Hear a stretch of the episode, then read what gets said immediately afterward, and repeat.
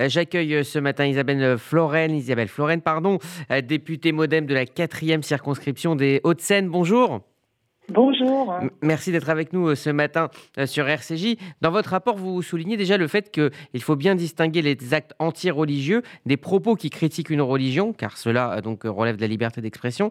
Quelle est justement votre définition de l'acte anti-religieux?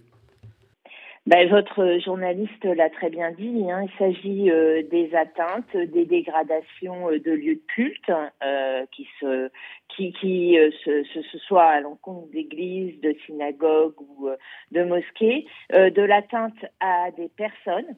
et en particulier des, des, ministères et des cultes, ou des atteintes physiques ou verbales euh, à des personnes qui pratiquent, à des fidèles. Euh, donc, euh, comme cela a été très bien dit précédemment, ces atteintes se sont multipliées ces dernières années. Et voilà, c'est une définition finalement assez large, mais c'est de toute atteinte qui touche à une religion ou à ses pratiquants. Alors l'inquiétude de, la communauté juive est malheureusement euh, connue, hein, j'allais dire, depuis fort longtemps. On a commémoré euh, ce dimanche hein, les, les, 10 ans des attentats de Toulouse. Mais ce qui est frappant dans votre rapport, c'est que euh, l'inquiétude touche toutes les communautés. Est-ce que croire aujourd'hui est quelque chose de mal vu?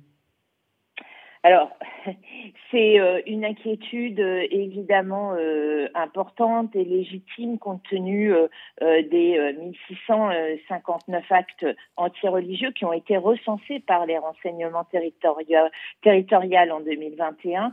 et évidemment, comme vous l'avez dit, c'est sûrement une sous-estimation parce que tout le monde ne porte pas plainte, euh, malheureusement, et euh, il y a un travail à faire euh, sur ce côté. Ça fait quand même cinq actes antireligieux par jour si vous le ramenez sur sur sur une année. Et oui, toutes les communautés nous ont fait part de leur inquiétude, particulièrement ces derniers mois, compte tenu euh, de la violence qui circule. Cette violence, elle circule euh, aussi bien de façon médiatique que euh, sur les réseaux sociaux. Et cette, si vous voulez, ces, paroles, cette désinhibition de, de, la violence verbale les inquiète parce qu'en général, elle se traduit, et nous l'avons constaté sur le terrain, par des actes.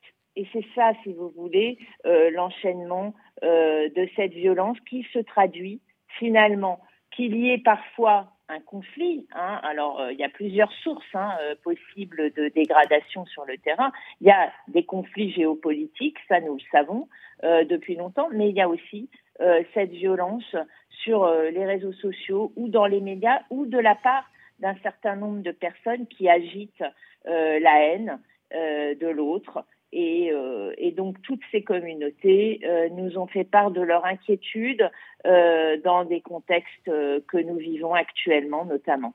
Finalement, ces actes, cette violence, des, cette, cette violence anti-religieuse, en tout cas ces actes anti-religieux, sont une des manifestations de la violence euh, dans notre société. Oui. Euh, vous vous dites, euh, Isabelle Florenne, que l'absence de qualification pénale autonome complique l'estimation des actes anti-religieux. Est-ce qu'il faudrait encore empiler les lois? Non, non, on ne demande pas une loi supplémentaire. on dit que on avait à faire un état des lieux et à faire des constats. Là, c'est clair qu'il euh, n'y a pas de qualification pénale autonome. Il existe un certain nombre de qualifications, d'aggravations. Maintenant, ce que nous nous recommandons, c'est euh, que cette qualification qui existe déjà soit bien euh, utilisée dans toute la chaîne judiciaire et que on puisse mieux accompagner euh, les victimes euh, dans, euh, dans le suivi des enquêtes quand il y a plainte. Et, et, ça, c'est une demande qui est remontée.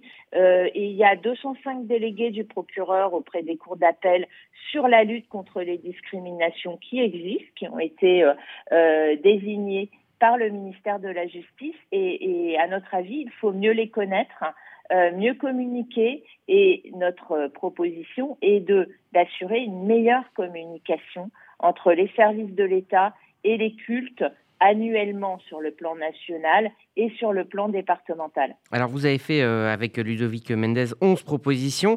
laquelle retenir selon vous, la, plus importante, la plus emblématique? Oh, c'est difficile de dire euh, que, si vous savez, sur 11 propositions, elles sont toutes à nos yeux euh, importantes. Finalement, c'est assez euh, modeste comme préconisation parce que l'État fait déjà beaucoup.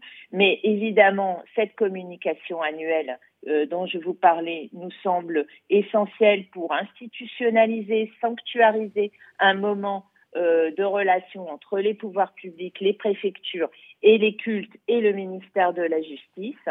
Je pense que nous, sommes, euh, avec euh, mon collègue, aussi convaincus qu'il faut euh, augmenter les moyens du programme destiné à la sécurisation des lieux de culte, parce que quand il est bien utilisé, les cultes en sont tout à fait satisfaits et il faut mieux sécuriser sans aucun doute l'ensemble des lieux de culte dans notre pays.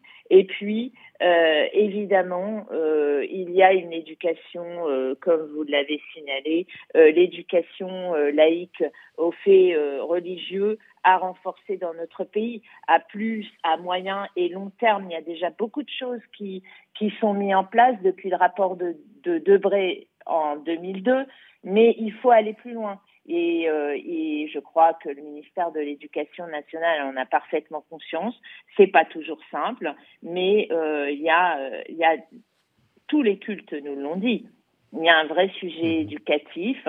Ils doivent travailler aussi, et les cultes ils travaillent aussi en interne sur ces questions-là. Mais de mieux connaître. Pense que là, il y a un vrai sujet. Mieux connaître les religions, mais à travers l'ensemble de l'enseignement.